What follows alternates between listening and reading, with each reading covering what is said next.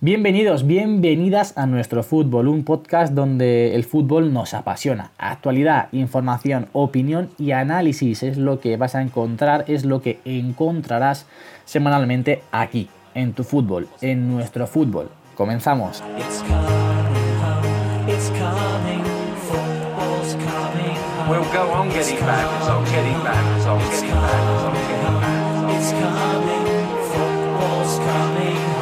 Muy buenas a todos, una semana más al podcast de nuestro fútbol. Hoy, lamentablemente, eh, estamos uno menos, tenemos una baja de última hora porque Jaime, siempre que a veces quedamos para grabar un día, quizás ese día no puede alguien, hecho precha! siempre está disponible al día al día que ponemos como, como opcional, ¿no? Para que estemos Estoy todos. mucho Pero prendido. Es muy asido, es muy asido a decir, chavales, acabo de llegar al hotel, no he cenado, tengo que cenar, así que no me da tiempo. Principalmente los días que no hemos podido grabar, la ha liado Jaime, ¿eh? Sí, sí, sí, Sí, sí. sí, sí. Muy dado a. En fin, pero bueno, hoy le echaremos le echaremos de, de menos. Vamos con las presentaciones. Muy buenas, Pepe. ¿Qué tal, chicos? Otra semana más. Vamos con, con rapidez, vamos fluiditos, que, que- que tenéis prisa los señores. Sí, sí, sí. Messi Jorge, Maradona. Sí, sí, sí. Nada, sorprendido. Estoy leyendo el guion y me ha sorprendido. Messi, Maradona, muy bien, muy bien. Está bien. Nada, muy buena a todos. He me he constipado. Joder, Yo, yo, yo he pasado Vaya aquí un tela. actualizado, Jorge. Ya, ya, ya vi. Ya, ya Sí, vi. grandes temas que vamos a tratar en el día de hoy. Sí, y sí, por nada, último, eh, a Fajardo, muy buenas. Muy buenas chavales, ¿cómo estamos? Pues aquí de Resaca Champions y esperando también el partido de mañana, vamos a ver, vamos a hablar un poquito.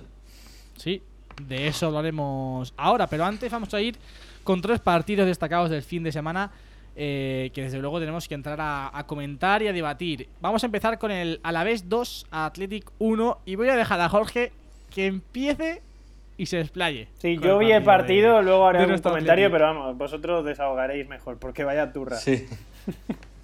Bueno, yo creo que hay que empezar porque llevamos 10 jornadas y ya sin, sin conseguir la victoria. Eh, Y quería recalcar yo eso también, ¿eh? Sí, sí, es importante recalcarlo. Por lo visto es la, teor- la tercer peor racha de la historia del Atleti en Liga. Y bueno, seguimos con nuestra defensa de 5, seguimos lo- un poquito más de lo mismo con Vega, Dani García. Muniain nos aportó muchísimas más cosas que antes, como no está Muniain, no nos lo aportaba. Y se ve otra cosita con Muniain en el campo, pero lo que sí que es cierto que uf, demasiado destructor y poco constructivo. Es decir, con balón se not- una primera parte, en mi opinión, segunda parte más a la defensiva, intentar empatar fuera de casa, como viene acostumbrándonos Garitano.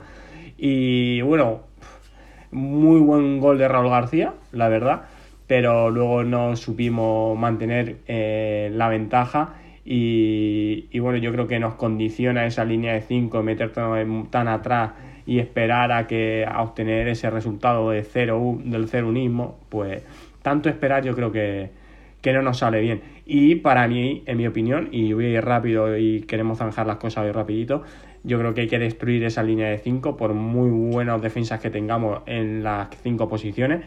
Hay que, hay que unir a Unai López, eh, mi gusto. Eh, tenemos que tener criterio con balón en centro del campo. No me vale Dani García y Vega, que son más destructores. Y bueno, ese Dani García, Unai López, Muniain en media punta de la primera del primer este de temporada, a mí me gustaba bastante. Y bueno, eh, sí que es cierto que yo sé que mi hermano lanzará este tema y no lo voy a tocar yo, pero creo que él le gustaría ver a Ibai Gómez cuando a Duric está en el campo y que a Ibai Gómez lo tiene un poco inutilizado eh, en ese, bueno, hablando un poquito de, de segundas partes hacia final. ¿Cómo lo veis? Yo no tengo nada que añadir, Yo- quiero escuchar a Javier, sí. Sí, sí, yo añadiré algo al final, pero aquí desahogados vosotros. Yo voy a empezar eh, por el final. Y el, el final es la rueda de prensa de, de Garitano. Que, vale, pues muchas bueno, gracias, pues, Fajardo. Dime tú ahora. Venga, sí, Javi. Parecía que. Jorge. Él daba por bueno el empate, ¿no? O sea, él estaba hablando de, del partido, le comentaban que cómo, está, cómo había visto el encuentro. Y decía, bueno, que la segunda parte pues todo iba encaminado a un empate y que lo justo era un empate, que el equipo rival no estaba haciendo daño, que al Athletic le estaba costando mucho llegar. Y que, bueno, con total naturalidad daba por bueno un empate eh, después de nueve partidos sin ganar. Creo que habla por sí solo ese planteamiento, esa actitud de lo que está ocurriendo al Athletic. Muy poca ambición, mm, muy conformista en todo momento con resultados digamos, parejos y cuando no vas a por el partido, cuando no buscas la victoria, cuando no buscas otro gol, cuando no buscas ser superior al rival, te suelen pasar cosas como la que pasaron a Atlético contra la vez. Sí es cierto que la primera parte fue una parte Muy una buena. primera parte muy buena, a mí me gustó muy mucho, la verdad, pero vuelvo a lo mismo y vuelvo a lo que ya dije la, la semana pasada. Eh, cuando el equipo no tiene esa capacidad, esas fuerzas, esa intensidad, esa verticalidad propia del Athletic con, lo- con la defensa de 5, no es capaz de proponer nada en ataque.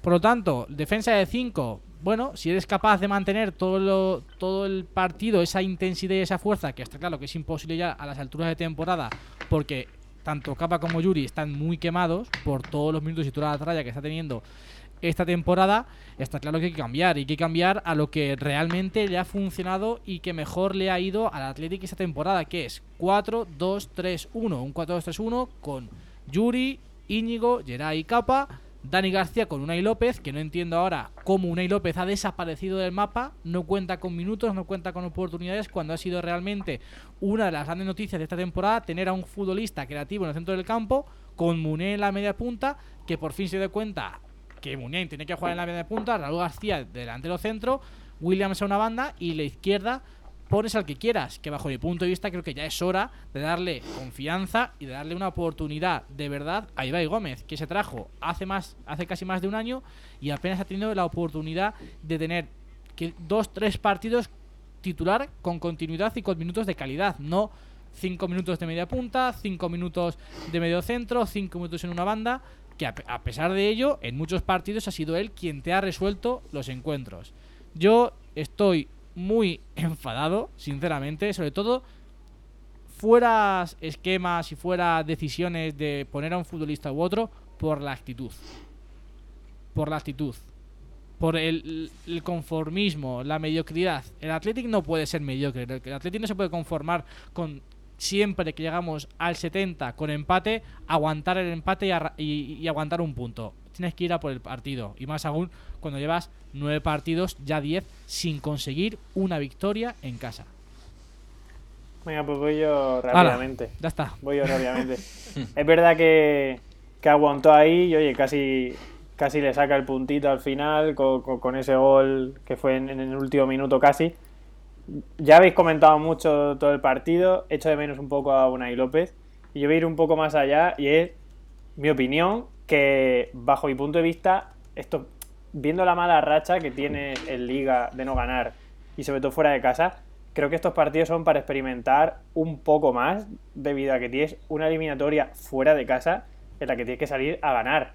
O sea, si tu planteamiento es últimamente fuera de casa es mm, marcar poquito y aguantar, eso en Copa puede que no te funcione y es como entre comillas la, la bala gorda que tiene el Athletic este año, ¿no? Entonces, creo que fuera de casa hay que salir un poco más a dominar el partido y a llevarse una ventaja mejor, porque si no, eh, te lo pueden explicar. No sé qué pensáis vosotros de, de cara a la Ojo. vuelta. Ojo con la copa. Sí, porque ese Ojo conformismo puede pasar factura, sí. No, Claro. ya no por la copa, sin, simplemente ahora mismo estamos a la misma distancia del descenso que de Europa, ¿eh? Sí, sí, sí. A la misma distancia de puntos. O sea que. O sea que. Y además, el otro- el- ya lo dije yo el, el podcast pasado y vuelvo a reiterarlo, han salido los números. Ojo con la segunda vuelta de Garitano. Que me parece que esto se. Hermano, tengo que salir porque yo he leído esto en tu tweet y me parece demasiado. A la segunda temporada. Vamos, de la Liga. demasiado alarmante. Sí, pues llevamos 10 partidos sin ganar. Alarmante. Eso decía yo Tienes hace futbolistas de mucha calidad jornadas. que, que no te van a dejar meterte en el fango. sí. Vamos, no entiendo yo, vamos, estas negatividades por cierta parte ¿A de la puntos me está? ¿A cuántos puntos está? No, no, yo no, A nueve. no es negatividad. Nueve. Ay, hay, No hay, hay es- tiempo Eh, todavía. pero sí es hay verdad espacio. que desde que, que el Atlético ganó al Barça y se clasificó para la Copa, el- los dos 11 siguientes de Liga iban bastante condicionados con pensando en la Copa. Entonces es verdad que Sí. la Copa es una oportunidad única que no se repetía en- desde hace años para ganar un título y entiendo que se le dé cierta prioridad porque tiene importancia. Pero lo que dice Javier, tampoco hay que descuidarse con la liga. Yo, sinceramente, por el nivel de la plantilla, no lo veo metiéndose en el barro ahí a pelear con el Mallorca, por ejemplo. Pero, No, pero- oye, es verdad que tampoco puedes descuidar la liga al 100% centrándote solo en la copa, porque. Bueno, Y no tanto la- tampoco, perdona, por el tema puntos de poder meterte en el descenso, sino también por el tema competitividad. Yo Sí, lo sí, veo más claro. por ahí, porque no puedes perder el nivel competitivo y tal. Al final tienes que competir cada No, es fin verdad de que la y carga dar de buena partidos imagen. es alta, pero yo pienso eso, que fuera de casa, sobre todo estos, estos partidos, porque el partido ya la semana que viene, es el día 5 me parece, tendrías que salir a plantear algo más fuera de casa para, para sorprender, para arrasar, porque el Granada va a decir, bueno, pues eh, llevo viendo al Athletic una vuelta entera, que los partidos fuera de casa salen un poco amarrategui, ¿no? Entonces, si la apretamos de más y conseguimos marcarle más de un gol, mm, cuidado que la capacidad goleadora que tiene por el planteamiento no, es gigante, entonces tampoco hay que descuidar yo creo la actitud fuera de casa, por lo menos ahora que viene ya la eliminatoria de Copa. Es que, es que fijaros lo que viene. Viene Atleti Villarreal este fin de semana. Que como, como si, si realmente enfoca toda la copa, va a salir con suplentes. Y lo más normal es que, es que pierdas contra un equipo que ahora mismo está en buena racha. Sí, Luego vas al campo de Valladolid. El Atlético ha ganado un solo partido fuera de casa en toda la temporada. Por lo tanto, tampoco hace pensar nada que después de una resaca de copa, tanto por una parte o por otra, suceda lo que suceda. No parece ser que el Athletic, o nada indica que el Athletic pueda sacar una victoria de ahí. Y luego te visita el Atlético de Madrid y San Mamés. Luego vas a, a Ipurúa, un Eibar Athletic y luego te viene el Betis. Y luego el Barça en el Camp Nou. Es que, ojo, eh. Que esto, que Jorge dice. Hay que cortar puntos, racha, hay pero que cortar racha, es verdad. Es que hay que Hay ganar ya. Hay que- que ganar, hay que empezar a ganar. es que el Partido de Osasuna y el partido de este fin de semana no se podía menos perder. rascar algo más. Sí, sí. Así Pero que, bueno, Jorge es optimista. No tan carilla negativo, aquí. la verdad. Pero bueno. no, no, yo no soy negativo. Yo soy. Digo, la- o sea, llevamos Negativo. 10 partidos sin ganar. 10 partidos sin ganar. Te viene ahora una semifinal de Copa del Rey que, evidentemente, tienes que, tienes que centrar muchas de tus energías en ella. Pero te vienen encuentros de liga que son muy complicados. Acuérdate, Jorge, antes de Navidad que me dijiste: Vaya calendario tiene el Athletic para ganar partidos, para, para coger confianza. Y es que el último partido que ganó el Athletic fue el 1 de diciembre contra el Granada. 2-0 en San Mamés. Desde entonces no ha vuelto a ganar. O sea, estamos en marzo, va a empezar marzo y no ganamos desde el 1 de diciembre. O sea, que es para preocuparse, yo creo, vamos. Hombre, son 10 jornadas. Eso es mucho. Hombre, la verdad es que es demasiado. son jornadas. Sí, sí, son. es Es verdad contra la vez yo pienso que se podía haber rascado más, sobre todo por la primera parte que hizo. Pero oye, luego ahí. La verdad es que el Alavés, igual por nombre no es tanto, pero oye, tiene dos, de, tiene dos delanteros que el otro día estaba Lucas Pérez jugando y digo, vaya telita, Lucas Pérez, ¿eh? O sea, José Luis Lucas, sí. En fin. Que ya veremos, ya veremos. Yo estoy muy cabreado. Pero bueno, pasamos a hablar del siguiente partido. Barça 5, Eibar 0. La primera gran goleada del Barça de Quique Setién con un Messi que no marcaba desde hace cuatro partidos y enchufa cuatro goles. Lele, Todo bien. poderoso Eibar. Poco que añadir en este partido porque, bueno, vimos a un Barça con más fluidez de la que había tenido en partidos anteriores y un, y un Eibar que no lanzó una presión organizada. Entonces eso, más un Messi inspirado, Más fluidez, una banda. es, es igual a... Yo pensaba a que. Eibar iba a dar un poquito más de lata eh, en el Camp Nou, pero Sí, sí. abrió muy, muy rápido la lata Messi y tuvo el día entonadito y sufrió en exceso Eibar. Y yo creo que lo destacable de este partido es el que corta la racha no goleadora Messi, que enchufa 4. Que... Sobre todo a ti, ¿eh? Que te dio un Sí, sí, 24, sí. hijo puta. Hombre, ahí bien para el que 24 bueno, el juego, dos, ¿eh? Madre De mía. que el juego es más fluido y la entrada de, de Brainweight, que bueno, a mi gusto, eh, yo le di un notable alto el debut de Brainweight con el, con el Barça, la verdad. Yo no lo vi, pero le dieron un cinquito, ¿eh? O sea que mal no estaría. Estuvo bastante bien. Yo iba cambiando entre Barça y Dortmund, por eso los últimos minutos que ya el Barça había sentenciado y ahí me quedé viendo el Dortmund tranquilamente. No pasa nada por quitarme unos, unos minutitos del Barça. Yo creo que estaba viendo vikingos, la verdad. Y pasamos ahor- ahora a la sorpresa de la jornada que fue evidentemente el Levante 1, Real Madrid 0, que propiciado también por el resultado del Barça, hace que la liga tenga un nuevo líder más dos puntos. Saca el Barça ahora al Real Madrid con el clásico el próximo fin de semana. Pero hablemos primero del partido del, del Levante Real Madrid. Una primera parte muy buena del Real Madrid y también a mí me sí, sabe muy mal y, y- me fastidia mucho la mala suerte de, de Hazard con las lesiones, tío. Porque Joder, encima yo no son lo vi cojeando y no dije, va, le ha dado un tirón. Y de repente una pedazo de lesión aquí, digo, bueno, Otra vez de hueso, Sí. tío. Otra vez. Mucha mala suerte. sí, sí, sí. Sí, muy mala suerte de Eden Hazard. A ver, a mí sinceramente me, me preocupa un poco, porque es verdad que el Madrid empezó flojito la liga en nivel, en, en- en nivel de juego y goleador. Ahora parece que el nivel de juego no ha bajado escandalosamente, pero ha bajado un poco, sobre todo la fluidez en el, último tramo, pero la capacidad goleadora es cortita, entonces como no tengan la inspiración de los de arriba, pues casi cero. Y, y esta mala racha viene en el peor momento posible, en, el que has perdido el liderato, llevas dos semanas jugando mal, cuando la solidez defensiva era tu punto clave, ya no lo es, y te viene City y te viene Barça y que se puede poner a 5. Entonces, es una semana complicada para el Madrid y, y le viene en la peor racha que, que le recuerdo yo desde octubre, a lo mejor. Entonces, oye, Sí. El Madrid De ahí el tuvo- pesimismo que se Claro, ha el Madrid originado. tuvo tramos muy buenos, pero yo creo que el problema no es el gol del Levante, porque un gol siempre te pueden meter. O sea, en la repetición parecía un golazo, luego parece Sí. que Courtois pues, se le olvidó la mano en el vestuario, la verdad es que no sé qué Sí, hace, come, come un poco ahí, la verdad.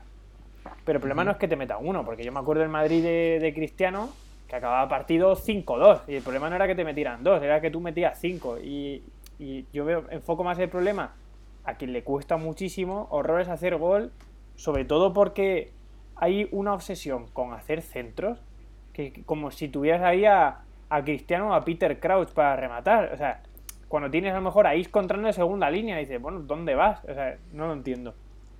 Pero oye, Yo vi un buen Madrid en la primera parte también, con mucha fluidez y, un- y es que es una pena, pero es que la, es la verdad, fue un gran Hazard, ¿sí? que buenas conducciones, buenas combinaciones con Isco, pero es verdad, es que cuando no entra la pelota, al Isco que, final... que- que otra vez, yo pensaba que estaba más finito y otra vez lo veis pasadito de peso al tío, ¿eh? Vamos a ver, tío. Yo creo que uno de los dos partidos los va a jugar este fin, este, esta semana. no, ¿eh? claro. Pero bueno, que esta semana es clave. Es ver o todo de forma mucho más negativa o Sí. empezar a ver otra vez todo Claro, es como- positivo. Como, un impulso para salir de esta mala racha o para terminar de hundirte y, y cuidado.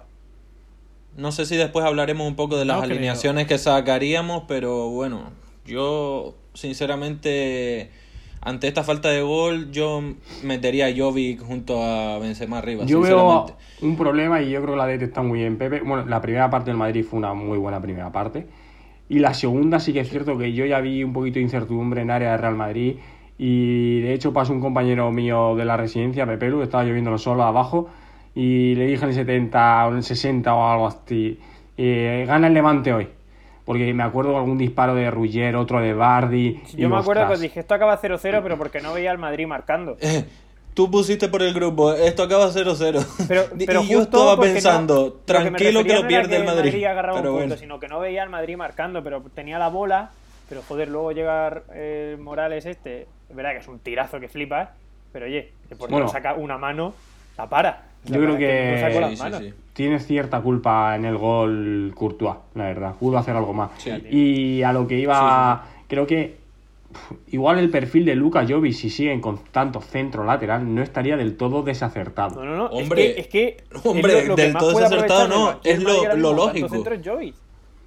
O Jovic o Mariano si quieres confiar en él, pero vamos, Sí. tienes que meterlo, si quieres meter Desde centro, tienes que luego, meterlo. Isco, Vinicius, no. Y mira que Si quieres seguir Claro, con estos hizo centros, muy buenos minutos, ¿eh? Porque tiene una velocidad el Efectivamente. chaval. saca. Hizo buenos minutos. O in- pero desde luego, si o te pones incluso Gareth Bale. loco tirando centros para que te remate Isco de segunda línea o Benzema allí entre dos defensas, pues es imposible. Ahora Jovic, que tiene pinta de asesino de la Segunda Guerra Mundial, pues el tío te, te mete culo ahí y te remata tres balones, que es lo que hay que hacer.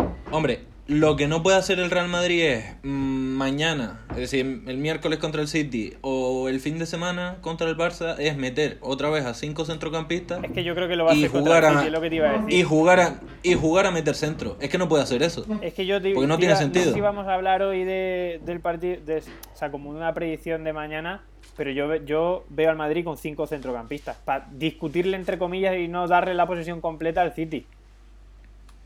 Pues tendría sentido, pero si, si hacen eso, es decir, si intentan tener la pelota, pero si lo que Sí, hacen si no te es tocarla que así, de forma que horizontal. creo que va a meter a Isco. Creo que va a meter a Isco otra vez. Sí, sí, sí, no hay problema. Si al final, si juegas bien, si tú tienes buena circulación, buenas combinaciones, pues está muy bien. Pero ¿qué pasa? Que si meten a esos cinco centrocampistas y lo que haces es plantarte en el área contraria, abrírsela, en este caso seguramente a Mendy o a Carvajal y buscar el centro y solo Benzema arriba, pues vas a estar muy limitado. Sí. Muy limitado ahí. Y que Madrid bueno, siempre le sí, favorecían los partidos que se rompieran un poco, eh, el de borde, cabalgada, rotura de línea. Pero esto cuando se te meten atrás y tienes todo el rato la pelota y, y empiezas a dar vueltas al área, eh, se, se le nubla completamente y se pone a tirar centros todo el rato. Centros absurdos, porque no, porque no hay nadie que de verdad sea un rematador puro para, para sacarle partido a tanto centro. Entonces pierdes muchísimos balones. Sí. Bueno, ahora hablaremos más, de- más tranquilamente del, del Madrid eh, City de, de mañana miércoles. Eh, pero antes vamos a ir con, con los partidos que se han dado hoy en la Champions. Comenzamos con la goleada del, del Bayern al Chelsea 0-3. Ha dejado, pues, evidentemente la eliminatoria sentenciada. Pues no lo he visto, bueno, pero he leído que ha podido ser temporadas- 0-6. El Ha empezado el Bayern Chelsea cuando bien, se ojo, pone yo he en visto el partido. rodillo eh, es increíble, un, un equipo increíble. Recordemos que ¿Quién este ha año marcado? ganan Nabri, Nabri y Lewandowski. Uf. 0-7 en, en Londres contra el Tottenham, ¿eh? Este año Sí, ya. sí, sí. Es decir, cuando se pone en modo apisonadora son Se muy habla peligrosos. poco del Bayern, pero ojo, eh. Cuidado. No, no, el Bayern yo siempre lo tengo ahí porque me parece siempre como el hueso duro en Europa, siempre. Respeto absoluto al Bayern de Múnich. Yo, sinceramente, eh, creo que el Chelsea ya no tiene nada que hacer. O sea, con la plantilla del Chelsea este año y con esta desventaja en casa, yo creo que mucho se tiene, que, tiene que salir Fran Lam para jugar él para solucionar esto. o sea, si no es No, imposible. Si la Roma pudo remontar ese, ese partido al Barça y luego el Liverpool también, nada, nada es imposible en esta competición, bueno, pero sí, la verdad que el Bayern no es el es Barça, tiene dos el dedos de frente. Es muy complicado, pero sí. sí, el Chelsea tampoco es el Liverpool la temporada Claro, pasada. ¿eh? Pero bueno, vamos al. Uy, ay, mamá. Coño, que te me. Vamos a hablar ahora del Nápoles 1, Barça 1. Buen resultado, entre comillas, para el Barça Sí. de cara al, a la vuelta, pero un partido más en Champions, en eliminatorias, que el Barça no es capaz de ganar fuera de casa. Y a mí, sinceramente, me ha parecido un Barça muy, muy plano, Sí, No, he partidas visto lo visto poco contento fresco, con el 1-1. poco ¿eh? dinámico. Ha tenido todo te digo que me ha bastante clarita para bien el ¿Cómo ha empezado el Nápoles? Que me lo esperaba más a Marretegui, ¿eh? Y oye, Sí, yo también. Yo, bueno, el Nápoles planteó un bloque bajo, sí, es lo que, lo que planteó, lo que les había comentado el otro día que escuché a- al comentarista italiano, no sé si se acuerdan que se los había comentado, que iban a mantener el, el bloque bajo y tal, porque porque Gattuso considera que, que presionarle a un equipo con Ter Stegen es perder el tiempo y porque Sí, sí, cree lo que sus sí. jugadores no, no, no dan para estar presionando durante 70, 80, 90 minutos a- arriba. Entonces, sí, creo- el Barça un poquito decepcionante en cuanto a la circulación, porque había tenido mejores momentos contra el Eibar y tal, y se veían brotes verdes, pero este partido la verdad es que ha dejado mucho Yo, que desear. yo creo que veo un, un problema. Yo eh, le doy mucho mérito al Nápoles y el bloque me- bajo este que has comentado tú, Fajardo, pero es que las basculaciones eran perfectas. Tanto pase horizontal, Sí, si se busca tanto pase horizontal del Barça, es para intentar sacar a algún jugador de, de alguna línea. Pero es que Nápoles no sacaba ningún jugador de ninguna línea, no creaba ningún espacio Barça. Y basculaban, basculaban, basculaban. Y era muy complicado. Salvo que cogiese el balón Messi, si no cogía el balón Messi, no se rompía ningún espacio. Y era muy siendo complicado. El entrenador, Sí. Sí. se esperaba... No Sí, sé sí, si os habéis fijado que cuando el Barça se dio cuenta de ese bloque medio bajo del Nápoles, eh, Busquets lo interpretó muy bien, que era lo que yo estaba viendo durante toda la primera parte y empezó a ¿quién lanzar es ese que tenía que pases. estar expulsado? El mismo. Sí. Ah. Eh, eso- Vale, esos vale. pases verticales. Estaba buscando muchísimos pases verticales. y yo pase viendo el partido sí. decía. Eh, el partido está en Busquets. Y al final el gol llega de un pase. De un pase que de usted que tenía que estar expulsado, Busquets. efectivamente. si vamos, si vamos No, a eso. El gol, el gol del Barça ha llegado antes que la expulsión, que la entrada de Busquets, creo. No, ¿eh? no, no. Yo creo que sí, Yo ¿no? creo que no. Creo que no, pero no, no estoy seguro, ¿eh? No, no quiero. No, no, no, no estoy seguro. Entonces no quiero poner las manos sobre Dejarme que lo voy a mirar. Sí, sí, te lo miro yo. Dale. Jorge, ¿qué piensas tú del Ah, partido? sí, no, no, no, no, no, ha llegado, ha llegado antes. Claro que ha la llegado antes. entrada de Busquets que el, que el gol de Griezmann, vale. Tres minutos antes. Yo comentar, a mí lo que me... o sea, Javi, sí que, antes hemos dicho. hoy- Que tú- o sea, antes hemos comentado la entrada esta, tú has dicho que no era roja. Pero no era que. roja. Para mí no es roja, Ya. es, es una entrada muy dura, Ya. muy fuerte, que puede... Si si no roja hablamos no de pasa eso. nada, Hablamos que ya, pero yo no... que no ya tenía roja. amarilla. No, no tenía amarilla, eh. Creo que sí. Esa, esa ha sido la amarilla. No, No, esa ha sido la amarilla, esa ha sido la amarilla. Esa ha sido la amarilla. Claro, claro. Hombre, si hace eso con segunda amarilla, con, con la amarilla evidentemente que es expulsión. Bueno, Claro, claro. ¿Cómo no? Esa ha sido la Pero amarilla, esa sí. No sé. Sobre todo, me parece que no es roja porque antes de, que- de- de tocar al, a Insigne, toca balón. Sí, bueno. Pero eso el otro día aquí nos Pero peleamos Jorge que- y yo por vamos, lo de toca así es una balón. entrada muy dura y, Y no me disteis la razón. y es, es una, en- o sea, naranja. una entrada fea que lesiona. Sí, es pero muy dura. Es una entrada a ras de suelo, que entrada tobillo, dura y que lesiona. mí me da igual que toque balón. Lo que está claro es que se pierde el próximo partido porque estaba percibido de sanción. Y, y ya Él y muy Arturo. Vidal. Él y Arturo Vidal, ¿eh? Dos bajas Sí. importantes en Yo el. Yo creo que la entrada de Busquets, para empezar, eh, eh, no es roja, es de amarilla. Y sigue, sigue, Javier. Sí, igual. No, no, no, eso, eso que es. Para mí no es, no es roja. A ver, que es dura. Y si le saca roja tampoco te puedes quejar. Es una amarilla naranja. Yo la veo más que Sí, nada, es un juego peligroso, que hay contacto, falta, bueno, un poco, que a- para el espectador es un poco tal, yo creo que está bien medida con una tarjeta amarilla. Si llega a tocar eh, lo que viene siendo tobillo o algo así y, y desplaza y hay desplazamiento y demás, y que una roja de libro por la altura de la que iba.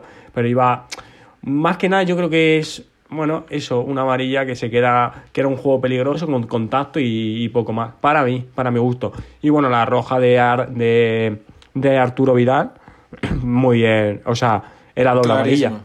Era muy Sí, clara, una entrada Exacto, de doble amarilla amarilla. Muy bien arpitada. y luego se ha, se ha puesto cabeza con cabeza y doble doble amarilla, amarilla, roja. sí, sí. Para mí, bien, muy bien. Sí, totalmente. Yo del Barça comentar que quizás sí que quizás esa poca fluidez en ataque en cuanto a la circulación es más mérito del Nápoles que, que de mérito del Barça. Pero claro, cuando tienes un equipo que al fin y al cabo al Barça muchos encuentros se le van a dar de este tipo, si no eres capaz de romper al equipo rival con una circulación muy fluida, tienes que tener a gente que desborde. Y es que en el Barça no desborda nadie salvo Messi. O sea, es Messi y Messi. Ya está. Messi Ter Stegen. Eh, darle, ba- darle balón a. Messi, darle balón a Messi, que Messi invente, que Messi dispare, que Messi pase, que Messi asiste, ya está, no hay más. Por eso yo creo que hoy la entrada de Ansu Fati, bajo mi punto de vista, era muy importante para tener otro jugador que aparte de Messi pudiese causar ese desborde y esa, incertidumbre en la defensa del, del Nápoles. Porque otra vez vuelvo a lo mismo con Griezmann. Uf, ha marcado gol. Pero es que no aparece nada más. No aparece nada más que para dar primeros toques en campo propio. Ha, Pero ha trabaja mucho, comentado eh, Griezmann en, ha comentado Griezmann en, en la entrevista esta por post partido que él es un poco el Sí. encargado de darle profundidad al equipo, pero más con desmarques. Él no es tanto el que viene en la asociación, sino el que tira desmarques en profundidad y Es tal. que no para, ¿eh? No para. Eh, ¿eh? en la primera parte en la primera parte no la han encontrado él lo ha dicho en la en la, en la entrevista esta Eh, y en la segunda parte sí lo han, ha- han podido encontrar un poquito más y se ha notado pues esa es un poquito más de profundidad en el Barça. Pero no en exceso la verdad. Y quería destacar el partido en, del Nápoles en- de, lo, de dos jugadores de Zielinski y de Deme. Deme que lo fichan este invierno y, y es el que un poco le ha dado solidez al equipo y está haciendo que haya subido el Napoli junto a la llegada de Gattuso, claro. Y Zielinski que es el que roba la pelota en el gol y, y da la asistencia a Mertens que, que marca un golazo. Es decir, Golazo de destacable estos dos Mertens, jugadores para mí. Sí. Sí, sí, sí, muy Sí, bonito el gol. Menudo golazo. Mm. Bueno, pasamos ya a los partidos que se disputarán mañana para los oyentes hoy o quizás ayer o antes de ayer, pero bueno. Vamos con, primero con el Lyon Juventus. Quizás el partido con menos atractivo de, de esta jornada de la Champions. Y para mí tiene trampa, ¿eh? A ver, a- sí, pero a pesar de que yo de que esté en un momento de forma algo bajo, yo creo que el Lyon no es rival como para ponerle muchos aprietos a la Juve. Creo, ¿eh? Igual mañana salta la sorpresa y sí.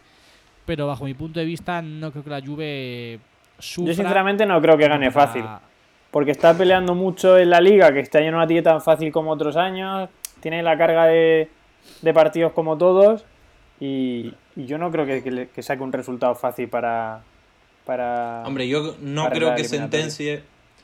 No creo que sentencie, sinceramente, porque Claro. no es lo que se está viendo en liga regularmente y sobre todo fuera de casa, que, bueno, siempre, pero más fuera de casa, que llevaba dos partidos sin ganar y ganó el fin de semana pasado 2 a 1 contra el colista.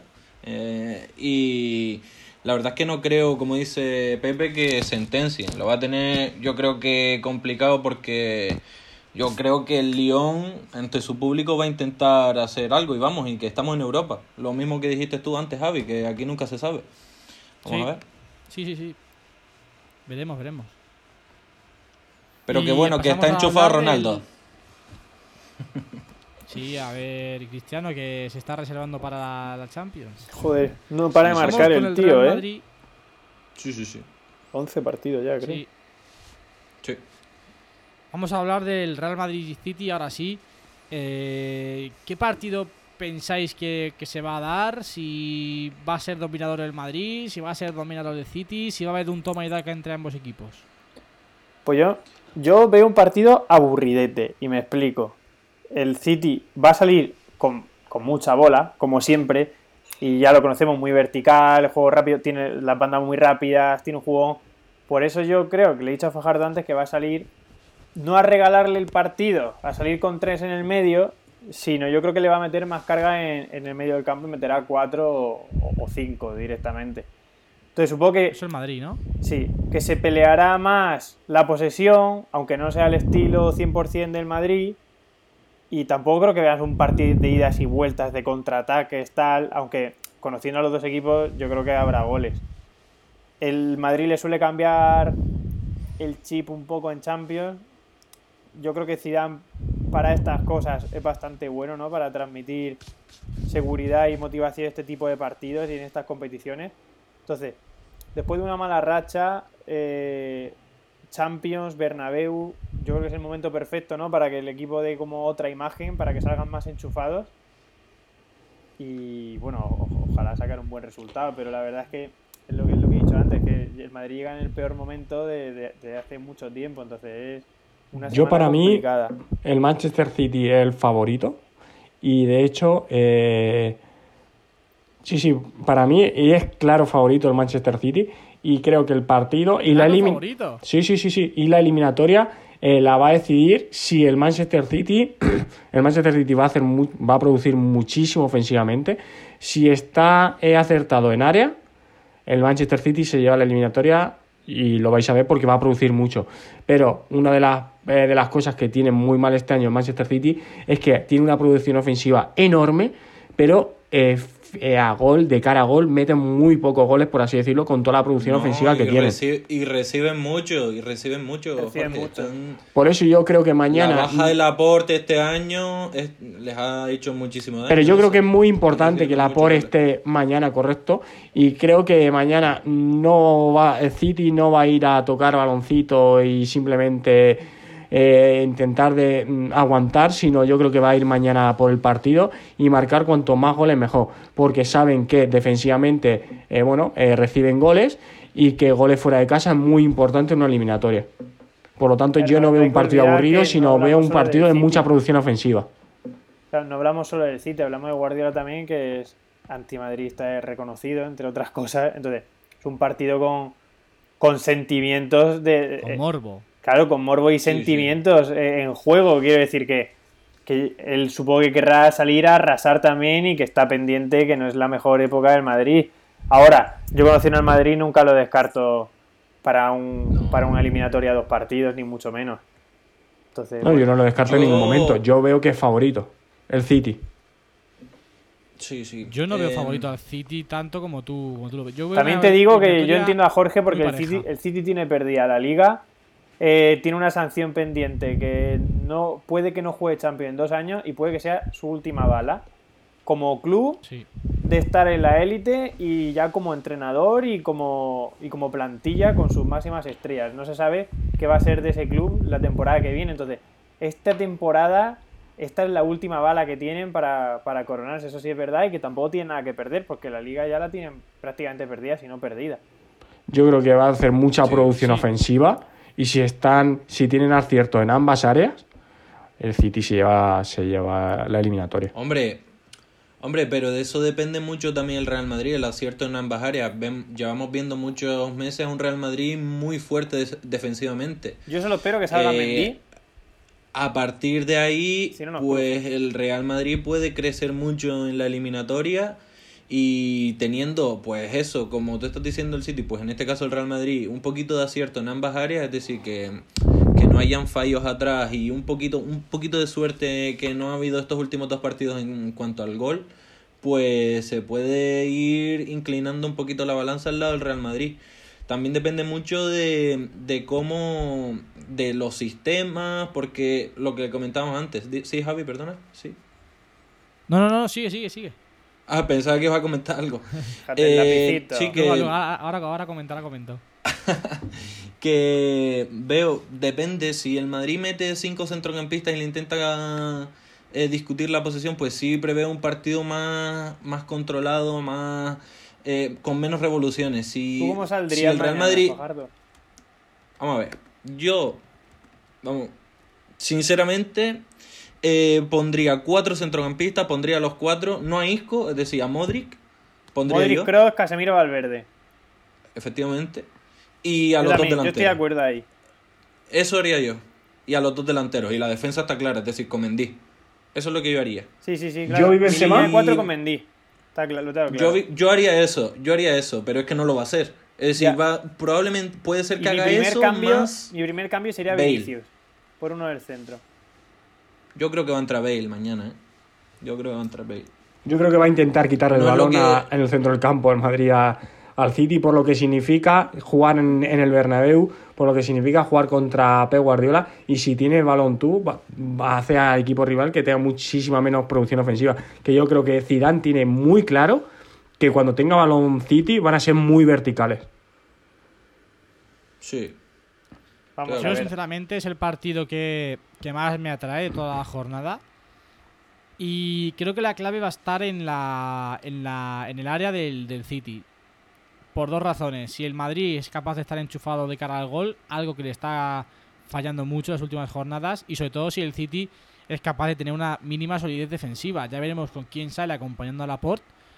Pero yo creo que el partido va a estar ahí, porque luego sí es cierto que en defensa el Madrid, bueno, aunque ha aflojado un poquito, sigue siendo Barán Ramos, eh, Ramos que quieras que no, pues es, es sólida más o menos y ha mejorado muchísimo con respecto a las primeras jornadas. Y el City arriba, pues a pesar de que produce mucho y tiene marca poco, eh, al fin y al cabo es Sterling, es De Bruyne, es Erkun, es eh, No, Bernardo sí. Silva, son futbolistas de muchísima calidad. Cuidado, y al Bernardo, fin y al eh. cabo, pues Cuidado. Sí, sí, y tiene gol sobre todo. O sea que yo creo que la clave va a estar no tanto en el área del Madrid, sino sí en el área del City. Por tanto, el ataque del Real Madrid y la defensa del, del Manchester City. El duelo en el centro del campo es muy importante, sobre todo ahí. Ese Casemiro, ese Casemiro aguantando ahí a que entre De Bruyne. El Casemiro de Bruyne va a estar Sí. medio partido, ¿eh? te lo digo ya. Sí, sí. Vamos a ver ahí qué tal. Casemiro Valverde Y- con. De Bruyne.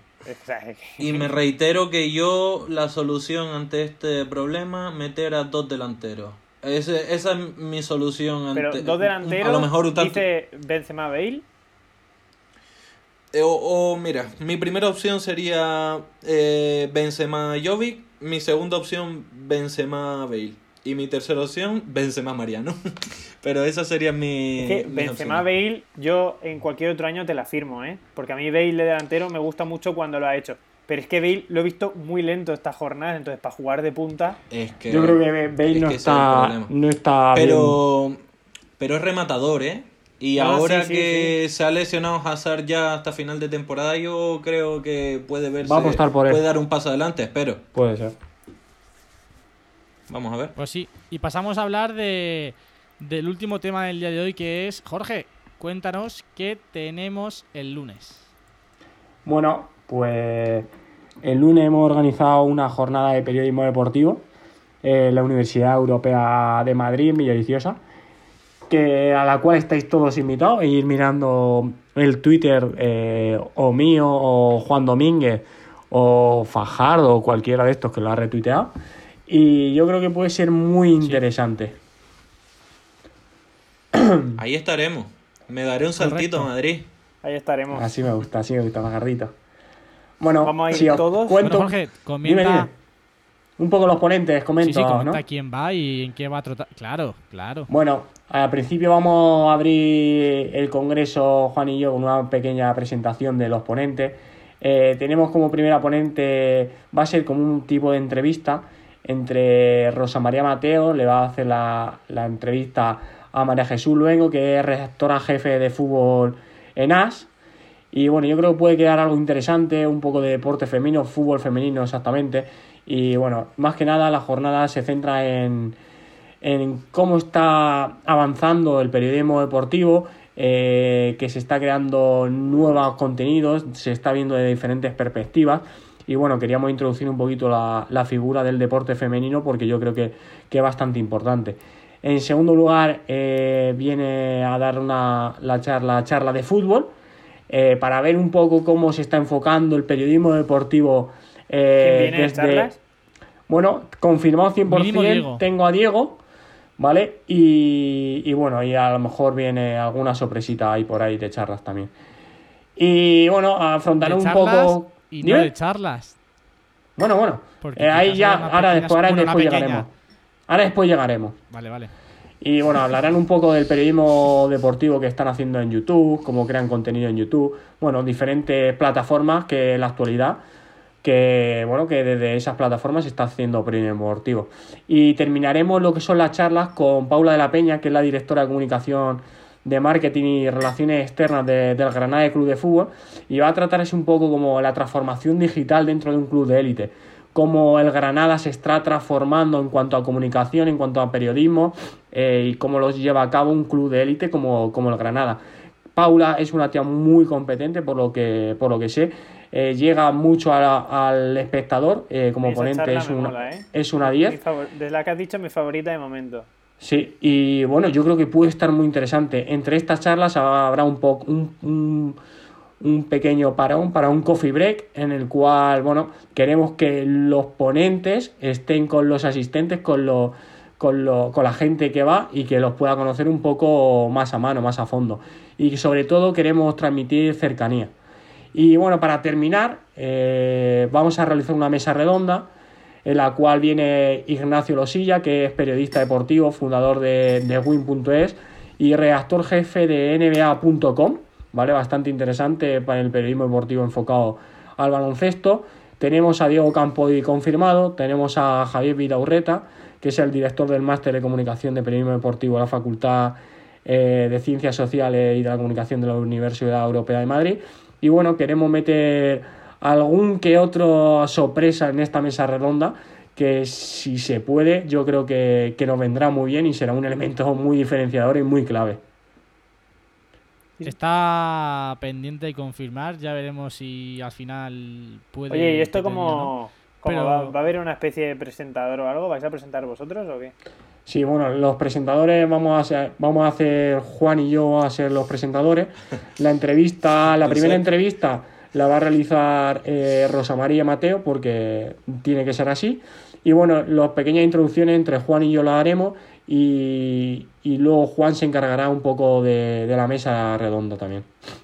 De meter temas que ya hemos elaborado, preguntas muy chulas, ¿vale? Que tienen cierto que dice, hostia, a ver qué dice este hombre, ¿vale? Y tiene cierta sals, salsita y yo creo que puede estar muy interesante. Salseo. Hay que decir que las preguntas no se las hemos pasado a ninguno de los ponentes y no se las vamos a pasar. ¿eh? A ver cómo reaccionan y, y son preguntas desde que no son sencillas algunas de contestar, ¿eh? Guay, guay. Y bueno, como sorpresa bien. en mesa redonda, estamos esperando si alguno más de charla de fútbol no, nos confirma, porque pueden ser que tengan eh, que tengan que asistir a una esta de Mau que ruedan. Y bueno, con Sí. Rodrigo Fáez estamos hablando y bueno, como es después del clásico, quizá se lo comentamos a Sel Torres, pero tiene tercer tiempo. Y bueno, Rodrigo Fáez, eh, estamos a falta de confirmación. Que nos diga si- Rodrigo si Fáez o si está no. pendiente está pendiente de confirmar, sí. Lo bueno es que de momento no dijo el no, que eso con la agenda de Rodrigo paso. Fáez es, es Sí, clave, eh, sí, sí, así que la ver verdad si- es que si estudiamos bastante bien la fecha, porque es un lunes en el cual no hay fútbol por la tarde, el martes no hay Champions, y venimos de un Madrid-Barça en el cual los periodistas vienen muchos a Madrid, que es un domingo, y bueno, eh, la charla es por la mañana, para quien quiera asistir en el edificio B a las 10 de la mañana. Y hay más, más información en Twitter, o que nos escriban Lo y dicho. fuera. En la cuenta de tanto en la cuenta nuestra, en cualquiera per- personal eh, estará y de todas maneras ahora también la, lo retuitearé yo en la cuenta de, de nuestro fútbol. Vamos a pasar a despedirnos, no da tiempo a recomendaciones, así que nos las, nos las guardamos para el podcast de la semana que viene. Jorge, Bueno, encantado. Vamos a ver si me Adiós. este resfriado y llegamos a tope para, para este fin de semana que, que tiene muy buena pinta. sí, sí, va a ser un fin de semana muy bueno. Pepe, Bueno, pues nada, encantado una semana más. Este fin de nos vemos, que es el cumpleaños de Javicho aquí, no olvidéis de felicitar. Bueno, que lo celebra, el cumpleaños es el martes, que lo el celebra, cumpleaños Día es 3 de el martes marzo. que viene. día 3 de marzo. Y, Sí, sí. nada, lo pasaremos bien, nos vemos la semana que viene. Sí, señor. Y Fajardo, Bueno, chavales, este fin de semana pues estaré por ahí por Madrid. eh, pillo a Jorge Nos fuera, veremos. pero bueno, el domingo el, el domingo nos veremos, ¿no? Correcto, Y correcto. veremos El ahí domingo eh, vemos el clásico juntos. Fajar, sí, Sí, sí, sí. Vamos a. Jorge y yo vemos el clásico juntos. No, tío, porque no me ha llegado la beca. y entonces no podía. Sinceridad. Vaya tela. Nada, chavales, nos vemos. Venga. Por fin Sí, ya. señor. Venga. Muy, muy bien. Nada, chicos, un placer una semana más por este ratito de charla entre amigos, este ratito de charla futbolera. Y como siempre, deciros que nos podéis seguir en nuestras redes sociales para estar al tanto de toda nuestra actividad, que muy pronto ya volveremos a darle mucha, mucha caña a Instagram. Y lo dicho, que nos dejéis una buena reseña si, si así os complace. Y nosotros nos escuchamos la semana que viene con más y mejor. Adiós. Adiós. Boom.